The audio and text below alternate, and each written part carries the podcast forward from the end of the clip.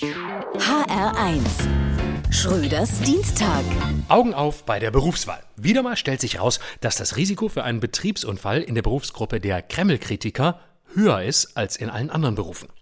Der Dissident und Blogger Alexei Nawalny ist offenbar vergiftet worden. Man muss sagen offenbar, weil nicht auszuschließen ist, dass er freiwillig den neuen russischen Corona-Impfstoff getestet hat, aber wahrscheinlich ist das nicht. Glaubhafter ist es, dass es sich dabei um die gleiche Art russischer Impfung handelt wie damals bei Julia und Sergei Skripal in Salisbury. Obwohl man damals von Corona noch gar nichts wissen konnte. Möglicherweise handelt es sich also eher um eine Impfung des Kremls gegen unliebsame Kritik. Und die ist seit Jahren erprobt und wird jedes Jahr erfolgreich den neuen Erregern angepasst. Vergiftet worden ist Nawalny entweder mit Sushi, das halte ich für möglich, roher Fisch mit Algen in einem Flughafenbistro, da brauchst du gar kein Gift mehr beimischen. Alternativ könnte es auch Tee gewesen sein. Auch das erscheint denkbar. Viele Menschen halten die englische Erfindung Tee ja ohnehin für den Versuch, den Rest der Welt mit einem tödlich langweiligen Getränk einzuschläfern.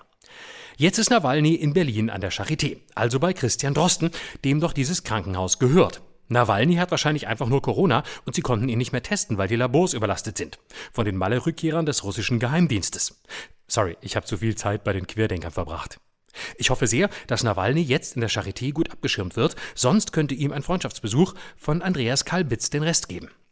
Aus dem Flüchtlingslager Moria hört man unterdessen, dass sich immer mehr Menschen dort schnell zu Kreml-Kritikern ausbilden lassen möchten, um auch in den Genuss der deutschen Fürsorge mit Privatflug, massivem Polizeischutz und Aufenthalt in deutschen Krankenhäusern zu kommen.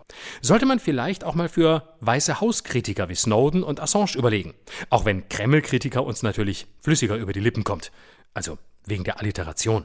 Wir sind ja immer noch das Land der Dichter und Denker. Auch die Charité geht davon aus, dass es tatsächlich eine Vergiftung war, der Nawalny zum Opfer gefallen ist. Aber bislang weiß man über die wahren Ursachen genauso wenig wie über die Handydaten von Andy Scheuer und Ursula von der Leyen. Schröders Dienstag. Auch als Podcast auf hr1.de. HR1. Genau meins.